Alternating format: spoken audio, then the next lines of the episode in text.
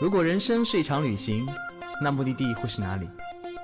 你可以选择带着疑问留在原地，也可以有多远浪多远。本节目由全宇宙最会玩的稻草人旅行推出，我们有超奇葩的年龄限制，只做年轻人的小团队旅行，坚持路线原创，百分之八十五以上的队员来自于朋友推荐。关注稻草人旅行，和我们一起出发，爱上这个世界。欢迎收看、收听最新的一期《有多远浪多远》，我是道哥。好，我们这嘉宾依然是鬼鬼 Hello，大家好。啊。从我们没有换的衣服就看得出来，其实我们这次节目跟上节目一起录的啊。那个为什么分两期？是因为我们的话题很多，话很多，所以我们可以讲两期。对。上次我们讲到跟松赞的合作路线，稻草人跟松赞哦联名的高端大气上档次的藏东南路线。我们来说说第二条路线，那就是香格里拉环线。香格里拉环线这条线呢，其实从香格里拉开始走了一个环，从金沙江、澜沧江两条江的流域，围着白马雪山走了一个圈儿，中间会经过什么奔子栏呐、梅里雪山呐、塔城啊、次中啊、维西啊，最后回到香格里拉。嗯。这段是道哥国内去过最多的目的地。很多人问我，哎，道哥，你去过那么几十个国家，数数数不出来的风景，你排名心中的 top 几有几啊？我一经常会说什么什么那个加拿大的什么冰川国家公园呐，呃，什么那个挪威的天堂岛啊，什么意大利多洛米蒂呀，什么南美的巴塔哥尼亚呀，那么多美丽的美景，但排我心中第一的永远是梅里梅里雪山。为什么是梅里雪山？我也不知道。但是我第一次看到梅里日出的时候，我整个人哭得稀里哗啦。就那天，我应该讲过这个故事。每次就那次到梅里的时候，下了很长时间的雨，一直没有梅里没有露出来过。第二天早上他们说啊，你可能再去梅里的时候，那个明天还是阴雨密布，你不要起来。早上我被人拉起来说 又看不见。结果当太阳一点点照亮梅里的山间，云一点点散开，那些磕长头的人在云在梅里前表现自己虔诚那一瞬间。当我看到那个雪山在我眼前全部摆开，我的山谷的时的时候，真的是泪流满面。然后我记忆当中的梅里就这样子，我一次一次前往梅里，这是第四次去梅里，然后马上要去第五次了啊！首发团道哥带队，哎，有兴趣的赶快报名，说不定现在已经报名结束了，已经。道哥带队。然后四次梅里的感受是完全不一样，但依然看到梅里的瞬间，我依然会泪流满面。它就是这样的魔力，我也不知道。作为藏传佛教八大神山之首，也是一座从未被攀登成功的处女峰。卡瓦格博就像一种怎么说，屹立在那的女神一样。她虽然叫太子峰，但是在我心中就是女神一样。她时刻的打中我的心里啊！它是作为整个云南最高峰，也是三江并流、横断山脉的一个非常高的一个漂亮的一个一个独立的山峰。其实整个。风景是很极致的，作为刀哥心中 number one 的目的地，所以我们又去到这里，那肯定是花了更多心思，想通过松赞，通过我们的路线呈现，通过我们对目的的挖掘跟连接，希望呈现一个更加不一样的极致的香格里拉。对对对对对，所以整个过程其实我们在探路的后期来到了香格里拉环线。啊，我们当然行程反着走的。其实我们可以先正着讲一讲，我们这趟旅行这趟过程当中会体验到什么不一样的那些当地的风土人情。嗯嗯嗯。我们第一天叫做藏族人的一天。一天。嗯。藏族人的一天啊，就是藏族人的一天应该是怎么开始的呢？我们发现啊，藏族人他们。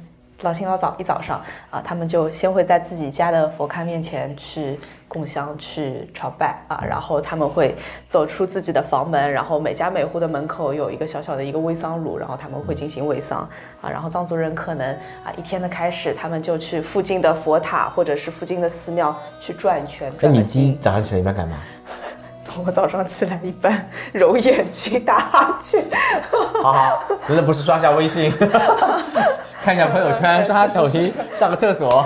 他们一般早上起来就开始往那个佛龛上那个放水，对，然后去喂桑，对，可能开始了以后，先照顾好神灵，再照顾自己。嗯。嗯，所以我们早上呢，跟着藏族那一天开始，我们在村子里逛一逛，去感受清晨那个鸟鸣跟鸡叫的那个清晨，嗯，还袅袅炊烟刚升起的清晨，在藏族人的小村庄里，你看到那些人在喂桑啊，在供奉神灵啊，那种感觉，你会感到虔诚。然后我通过村庄以后来到松赞林寺，嗯，松赞林寺是整个云南地区最大的一个对，是格鲁派在云南最重要的一个寺庙。嗯，像就是像小的一个布达拉宫一样啊，就是云南人仿造布达拉宫在云南地区建了这样一个，嗯，我们去松赞林寺的目的呢，也不是说要讲解这个佛龛长什么嗯叫叫什么，这个唐卡叫什么。其实核心是因为藏族人是围绕寺庙而生的，整个松赞林寺旁边很多村庄，他们其实活得很幸福，他们活在自己信仰最中心的地方。他们每天都可以没事情逛逛寺庙啊，去里面拜拜佛啊，去去转转经啊，转转塔呀、之类的。所以其实我们就这样开启了一天。藏族人他们信六道轮回，他们的信仰世界跟我们完全不一样。可能我们信的是金钱，没有没有，我们信的是崇高的事业，但他们也信奉事业，但是他们心中可能更在意的就是我如何祈求来生过得更好，啊，所以他们的生命当中很重要的信仰会让他们活得很平静、很安宁。然后通过这样的信仰之路，我们下午呢就开始安安静静的画唐卡。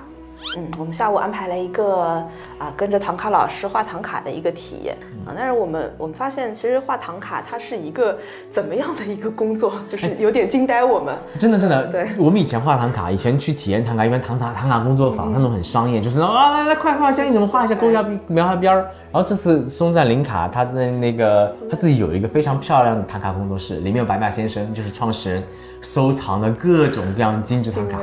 当时我跟鬼鬼说，来来过来看一眼，哇，里面那个非常精细的一一根线儿啊，简直了！我们你扒着那个唐卡，仔细去看了它的细节，你会发现衣就衣服里面的金丝褶皱，然后每一个细节都极其精致的展现在那里，然后你就会在在想，哇，这些画师他要用多少时间才能画出如此精致的这个唐卡的画卷？然后就说这么一个唐卡，一般都要一两年时间才能绘制成功。一一个唐卡大师其实一辈子画不了几幅唐卡，包括学唐卡的那个小哥跟我们讲，他学了两年唐卡。我说两年什么概念？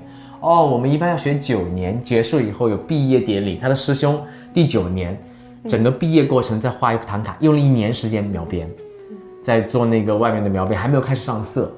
哇，这是怎么样一个细致工作？而且他跟我说，他们以前藏族小哥嘛，生活在这种信息时代，也很喜欢刷手机。然后他以前也是坐不住的，直到开始慢慢学习，花了一年时间以后，就开始学会了怎么打坐，怎么安宁，怎么平静内心。其实你会发现，藏族很多生活方式都，比如磕长头也好，每天重复也好，他在都不断的坚持跟重复着，可能在我们看来枯燥无味、日复一日的生活方式。有你想九年时间，你在学一件事情，而且你未来可能一两年只画一幅唐卡，大量时间盘坐在那里，而且用着那种非常安静的时光，自己一个人相处。他们画唐卡是互不干扰的，一个人独立完成。所以，对我们现在这么浮躁的人来说，你能不能沉下心，用自己的那种内心的简单跟安静，去做一件很细致的事情？所以这一天，你已经发现他们日复一日的坚持，重复的一些事儿，对，供佛、喂桑、转经、嗯。转山、磕长头复、始。周而复始画唐卡，就这种周而复始当中，很多可能城市人觉得啊，好无聊，好无趣，好没意思。但实际上，我觉得真正无聊的可能是我们我们自己 对，我们一直需要刷抖音、刷小红书，希望有一些很刺激的东西刺激到我们的神经。而且我们拿着手机总是觉得，哎呀，过了几分钟不看，我就觉得有点慌。对对对对，那你跟他聊天过程当中，你他洋脸上洋溢的幸福那种微笑，你是觉得是发自内心的，很简单，会打动你，有很有力量的那种感觉。我觉得这是有信仰的人，这是能坚持的人，能重复过着所谓无趣人生活当中，他们心中能给我们那种简单的力量。哦，我们还还没结束，那画完唐卡以后，我们去藏族人家里家访。嗯，藏族人的一天嘛，而且很有趣的是，它不是那种商业化的家访，是它是松赞的员工自己家里。哦，对了，中午还有一个很好吃的 B 哦 barbecue 对呢哦，对着松赞林寺的草坪，然后我们有一个很很很 fancy 很高级的 BBQ，就第一次遇到，吃到一半，我们我们跑去跟那个跟叔叔说说，能不能不要再做了，我们已 我经吃不饱下了。了。而且对面就是松赞林寺，然后就是在一个草草原之上，哎呦，好有感觉哦。对面还停着两个两架直升飞机，就是好很挺穿越的其实啊，对，就是直升飞机在那里，我们摇晃着酒杯。摇晃着红酒，杯。然后切着小牛排。哦，哎，好了，藏族人的一天有那么奢靡吗？呃，这这个中午是为了破冰啊，为了给大家准备的，所以我们就这么奢华的，真的是。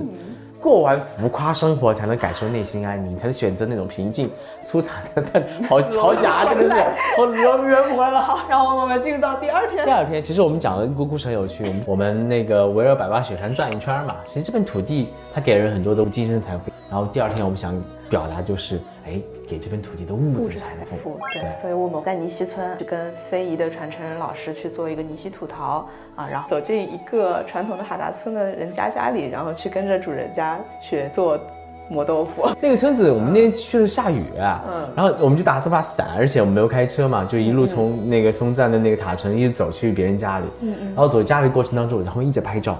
哦，那个烟雨下的水墨感，那种村子有银杏在飘，旁边就是庄稼，还有葡萄酒园，就好美啊，就好平静啊。，就觉得这片土地给人的感觉就是非常的平静跟舒服，而且去别人家里磨磨磨豆子也是那个人非常的友善。嗯嗯。然后我们是把黄豆泡好以后自己磨磨，还有豆浆，豆浆做豆花，豆花做豆腐。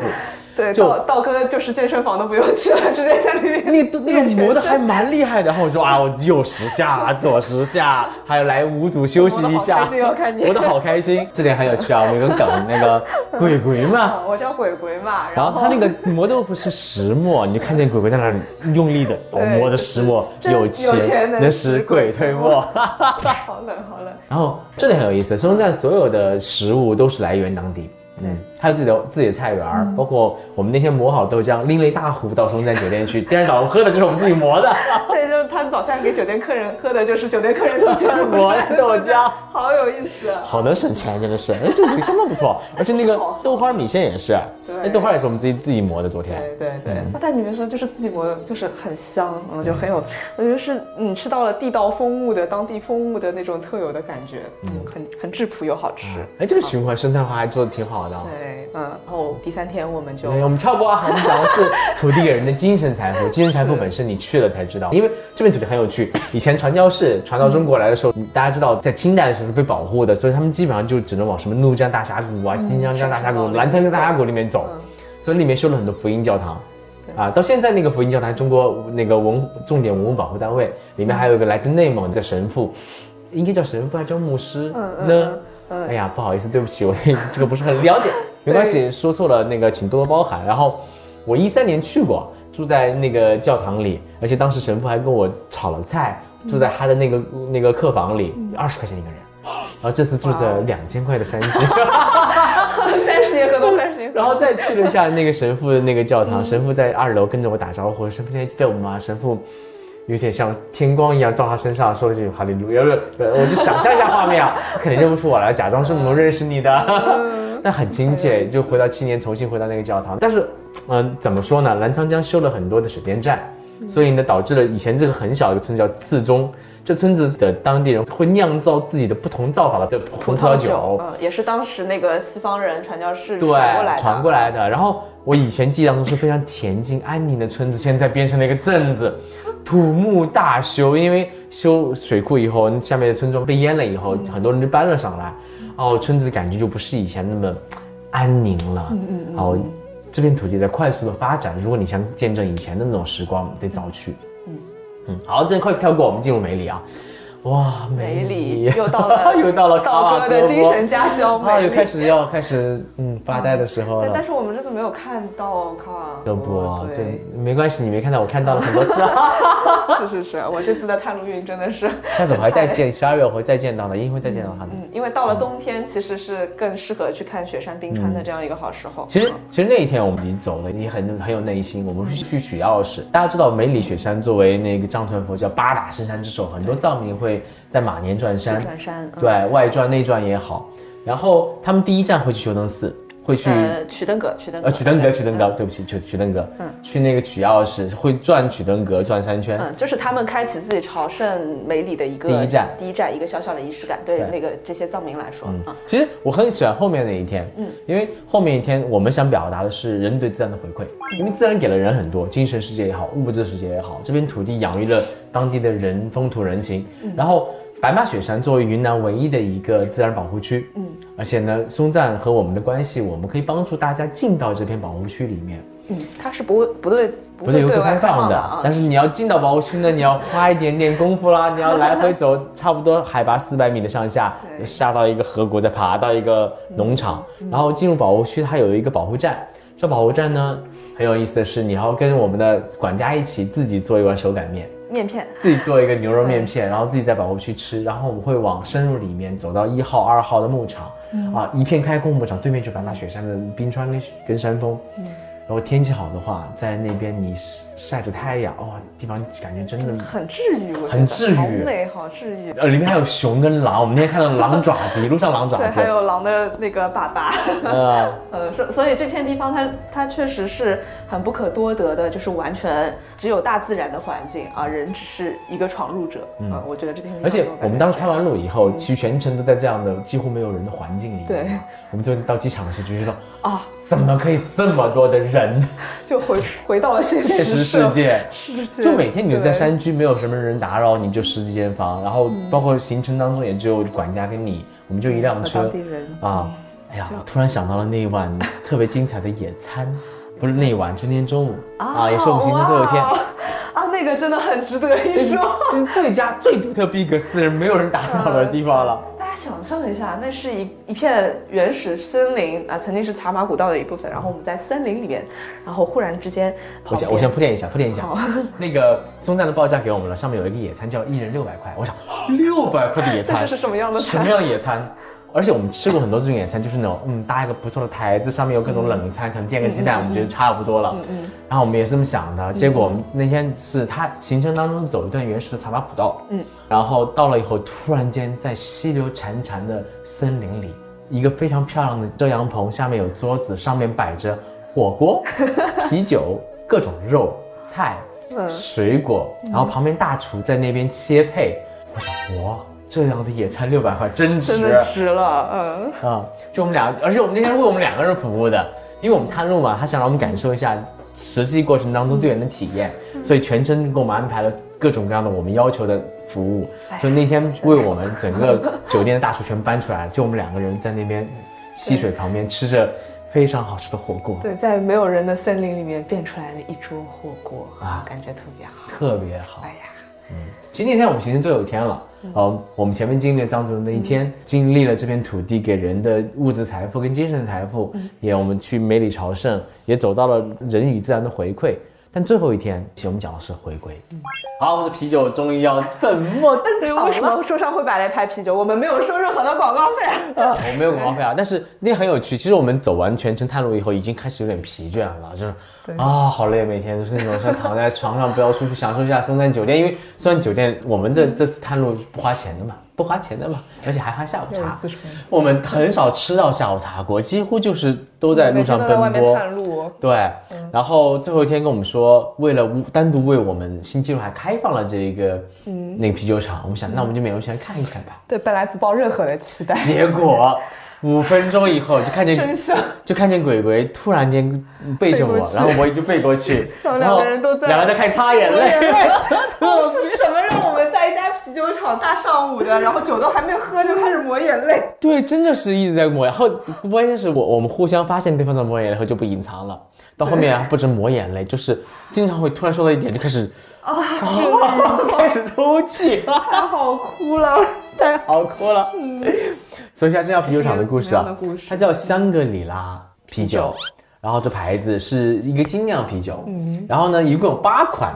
至于为什么这里放了七款呢？是因为我买了八款，发现他给我送错货了啊，有两个是一模一样的，所以不重要，反正一共八款。嗯，这八款啤酒呢，从不同的麦芽度、不同的浓度分成八款，有不同的名字，什么金铜啊，最淡的金铜到最烈的胖卓玛，对，还有什么索亚拉呀对之类的黑。啤，有藏式艾尔、啊，就是各种精酿的。这瓶黑牦牛还获得了当时那个什么来着？欧洲啤酒之星的银奖。然后为什么啤酒会那么打动人呢？我们俩开始聊这个故事了啊。嗯，嗯首先带我们啤酒厂的是一个小姑娘，这小姑娘是个藏族人，是当时的总董事长助理。然后这啤酒厂呢，看上去还挺 fancy 的，挺干净的，然后很大。然后我们就问啤酒厂多少员工，他们说一共就十几个员工在里面生产，另外二十几个销售，三十几个员工。然后一九年开始才开始盈利，啤酒厂是一六年建立的。然后其实他刚开始没讲，带我们去参观了，这个是贴标的地方，这个是那个生产麦芽的地方，这个是发酵的地方，哦，就正常的参观。好，我们想正常参观嘛，然后说了一下，哎，唯一吸引我的是它是用青稞。大家知道那个啤酒是用麦芽做的，麦芽酿造的，麦芽呢是小麦嘛，啤酒花跟麦芽，然后青稞呢是属于裸麦中的一种，但因为青稞本身生活在高原，所以它本身裸麦呢是不可能完全发酵的，所以呢青稞一定要混上麦芽一起来发酵，所以它的特点呢就是在麦芽里加入了青稞，所以整个酒香里面有一种高原的香气，哎，有点假，但真的很好喝啊！这酒我们当天每一瓶都尝试过。然后到这里为止，我们俩觉得，嗯，也就是正常的啤酒厂 参观嘛。对，嗯，我们可以回去喝下午茶了。好，直到到他那个历史大厅的时候，就跟我们讲了一段很轻描淡写说了段故事，就说了一下，我就问了一下，哎，你们创始人的故事，我听说还蛮有意思的。嗯，哦，好吧，给你们讲一讲吧，就讲那段历史啊。然后当时他的妈妈就是创始人的妈妈，爸爸是在瑞士相识的，他们是藏族人，但是作为孤儿在瑞士被养大。对他们小时候也是分别被德国的和瑞士的两对夫妻收养，然后去到国外生活啊。本身两个都是藏族人，嗯，然后这个创始人的妈妈叫杰素丹真女士，然后她呢，啊，等到长大了，她在德国变成了一位外科医生，对。然后有一天，她就回到了藏区，对。啊，回到了藏区之后，她就发现，就是藏区当时的生活各种条件还是比较落后和艰苦的。然后她就发现，哎，有些小朋友就像当年的她自己，也是。孤儿啊，也是过着很拮据的生活，然后甚至饭都吃不饱。然后他当时就起心动念，想说，对，我要回到这里，我要开一家保育院。他当时在拉萨开了一家保育院，后来又在香格里拉开了第二家保育院。对，他为什么用保育院不用孤儿院呢？他觉得孤儿这个词给孩子心中会诞生一种就是我很孤独的感觉，他需要用保育院的方式来命名它。然后从七几年，我记得是八几年，嗯，就做了两家保育院，就慢慢的把很多的孤儿，也不一定孤儿，可能是那些没人收养、没人照顾的孩子，嗯嗯，一起养。好，后来他两个儿子，两个儿子都是长大，说着流利的德语、法语，还有藏语，长得又特别帅，长得特别帅气。然后两个儿子都是在金融行业跟那个房地产银行做高管。他有一天回去以后，跟两个儿子说：“你们两个必须有一个回到藏区来继承我的事业。”保育院。大儿子想了想，就回到了香格里拉。来在这边在保育院继续工作，他在香格里拉开了一家酒吧，嗯，他觉得开酒吧呢会让保育院的孩子以后有工作可以做，呃，可以跟更多游客接触，会有更多的那种视野的开阔。当时香格里拉很多老外来嘛，他们就会问一个问题，Where is local beer？因为买的什么大理、V 八、雪花。他想，哎，既然 local beer 是一个机会，他就想有没有可能我用青稞来做那个精酿啤酒，给他更多的老外尝试，这样子说不定也能让那个当地的孤儿有更多的工作发展前景、就业机会。所以就在这样的起心动念下，他就在零九年的时候请了一个瑞士的老师傅，老师傅听完这个故事以后，从头到尾每年来一次香格里拉生活一到两个月，没有收过一分钱，你只要管我来回机票就好。他呢在这里就用青稞在研发。做这样的精酿啤酒，一直到一六年啤酒厂建立。嗯，当时说了很多轻描淡写话，他说了一句啊，他说我就是香格里拉保育院的，我男朋友在这里做酒的研发，我男朋友是拉萨保育院的。保育院的。他说了几个点，第一个点是保育院从建成到现在三百多个孩子，没有一个死去。嗯，没有一个坐牢，每个人都现在平平静静、安安稳稳的在过生过自己的生活，很打动我。对，然后现在啤酒厂里面三十几个员工都是保育员的孩子，他们不懂啤酒，他们可能每年花很长时间去学习，但他们很认真在从事这份工作，在研究啤酒这些。对，在研究这些事情本身做得很好，关键这酒也不贵，你们上网搜一下知道了。作为精酿啤酒的价格真的是非常非常的良心 啊！他当时还说到一点，就是他的妈妈。嗯，就是结束丹真女士，你是今年因为新冠去世了。嗯，对，在瑞士去世。然后我们两个已经受不了，受不了了。当时听到这句话的时候，他当时就安慰我们说：“他说你不用担心，你不要难过，他一定去往更好的地方。”嗯，对，因为藏族人相信轮回，他觉得他做了那么多的好事、善事，把那么多的孩子们从可能没有光明前途的路带到了坦途上，他就这样的人，任何的原因带走都是去往更好的。对，而且他是以很平静的语调在说，就好像在安慰我们一样。对对对。然后当时我们就喝着酒，看着对方，眼里闪着泪光，听着这样的故事以后，就整个人忍不住了。而且现在因为国家因为不允许私人在做这样的福利事业，把两个福利院都收走了，把两个那个保育院都收为国家所有，所以基本上他们现在跟孩子的联系就是通过这个工厂，啊，整个故事真的很打动人，是很有理念、很有情怀，因为土地给了他们生命，他们呢想用自己的方式回归这片土地。我觉得这个回归真的能找到一种内心的平静安宁。我们听完这个故事，觉得它放入我们行程最后一天是最好的，你可以在里面喝到烂醉，因为里面酒是随便畅喝的。是的，啊，但是呢，我喜欢听这样的故事，喝着这样的酒，你一定会产生心中更多的涟漪，能找到你内心的那份平静安宁。因为旅行最后还是要回归自己的内心。对，嗯，嗯，好，这是我们整个云南松赞跟稻草人联名路线所想呈现给大家的，然后路线已经上线了，不知道，因为很可能已经卖完了，首发是道哥带队啊。我们希望我们在路上见，我们在路上一起，在举着香格里拉的啤酒，在梅里雪山脚下，在白马雪山脚下，在香格里拉这片净土，我们能一起在谈笑风生中，交涉隐逸中，来找到我们内心那个安宁、平静，以及回归现实世界那种力量。干！这节目到这里，我们下期节目再见。